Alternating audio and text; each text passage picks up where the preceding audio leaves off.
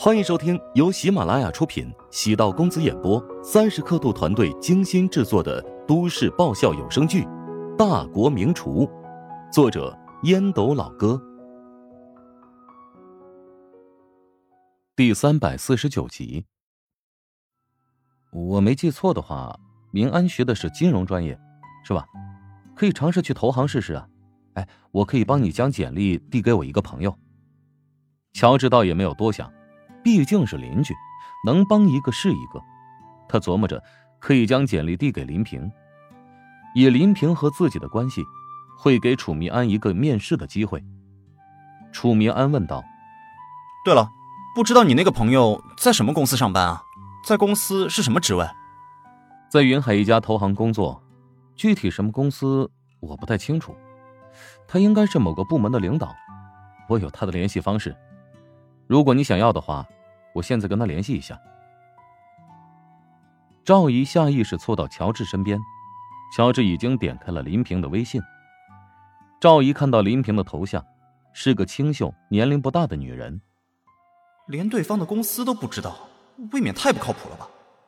哎，你不会是忽悠和敷衍我吧？赵姨微微一怔，没想到儿子会这么说话。小智都说会帮你了。哎妈！你还瞧不出来啊？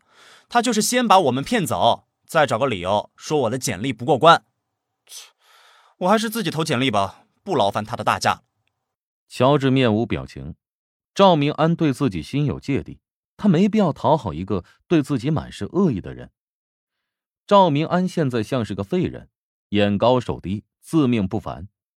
若是给他介绍一般的工作，他还不稀罕呢。妈，既然他没有诚心帮忙。买的这些东西也就都带走吧。赵明安提着礼品径直离去。赵姨尴尬的冲着柯青连声给柯青打招呼，紧随儿子离去。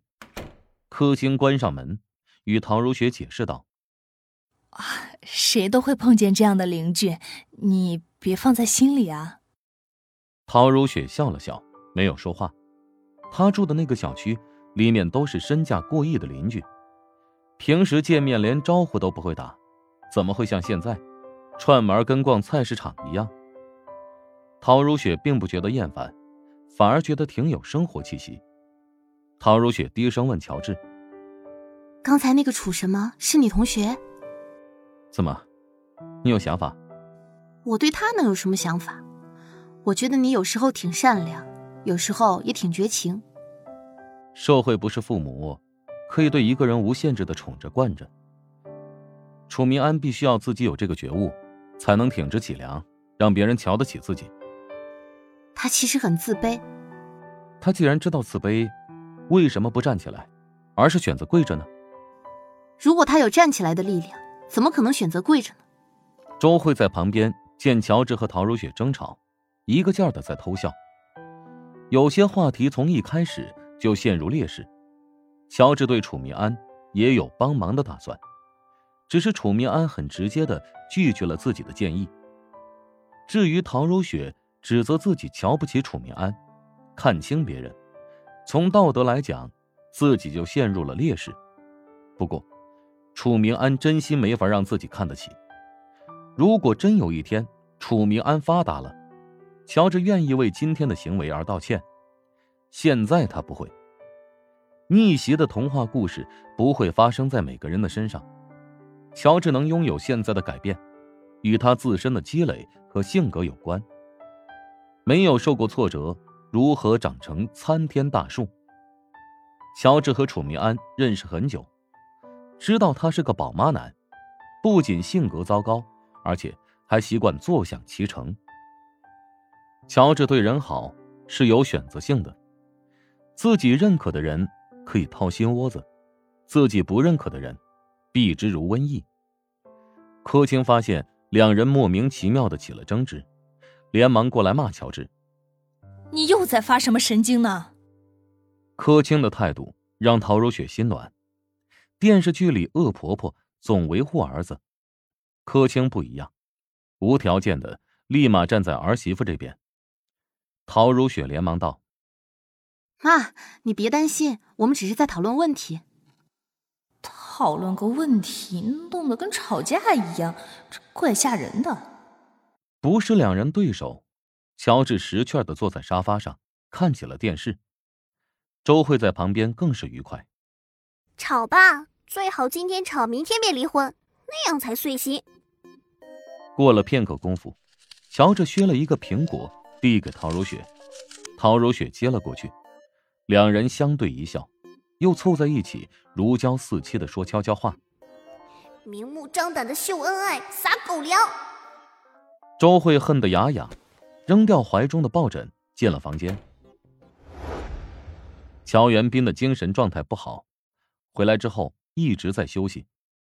见乔元斌醒了，乔治走进屋，跟他说了一会儿话。乔元斌望着儿子，说不出的感动。如果不是他一直在努力，自己恐怕早就与这个世界说再见了。有时候他觉得特别对不起乔治。也想过一死了之，但他对这个世界还是有眷恋的，至少希望能见到孙子出世。爸，钱的问题你不用担心，食堂经营的不错，再积累一年，不仅能支付你的医药费，而且还会将以前的欠款全部偿还。乔治知道乔元斌心中最放不下的是什么。乔元斌是一个很本分的教师。因为教学成绩突出，学校早就想提拔他，将他纳入行政管理体系。但乔元斌觉得不太喜欢管理工作，更情愿担任一线教师，对学校的要求进行婉拒。否则，按照乔元斌的教学成绩，现在至少是副校长。乔元斌不喜欢给别人添麻烦，也不愿承别人的恩情。乔元斌自嘲感慨。虽然她是你丈母娘，但是你还是要把钱还给她。没想到我会留下父债子还这种屁股债。只要你康复了，便证明我的一切努力都有价值。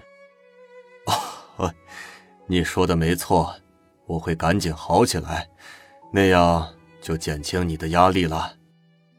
对了，这才是我认识的老乔嘛！你的学生们还等着你回去上课呢。乔元斌知道乔治是在开玩笑，侥幸躲过这一劫，想要重归课堂，根本不可能了。乔治和乔元斌简单介绍了一下自己现在的情况，没说赚多少钱，但将自己的规划告诉了乔元斌。虽然不懂经营，但乔元斌偶尔说几句话，还是能让乔治头脑更加清醒。乔元斌的脊梁骨很直。处理问题会用正面方式解决，这是当下社会缺少的。乔治偶尔也会动摇。人在江湖，身不由己，因为利益的缘故，会迷失自己的方向。比如在即将新开的师大食堂问题上，乔元斌建议乔治可以考虑多增加员工的工资预算，那样才可以让员工死心塌地的跟着自己干。又比如，在年后的世界餐饮交流大会上，乔元斌交代乔治要抛弃个人的宠辱，务必展现出民族餐饮文化的风采。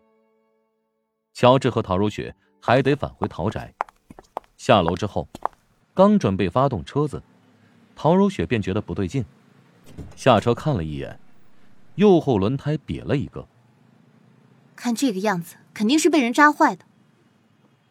陶如雪在轮胎仔细寻找，发现了一个很明显的孔眼不用想，肯定是楚明安。乔治暗存，也就这家伙能做出这种幼稚且缺德的事情。陶如雪扫视四周，东南侧的墙壁上看到了探头。我们去调监控。算了。怎么能算呢？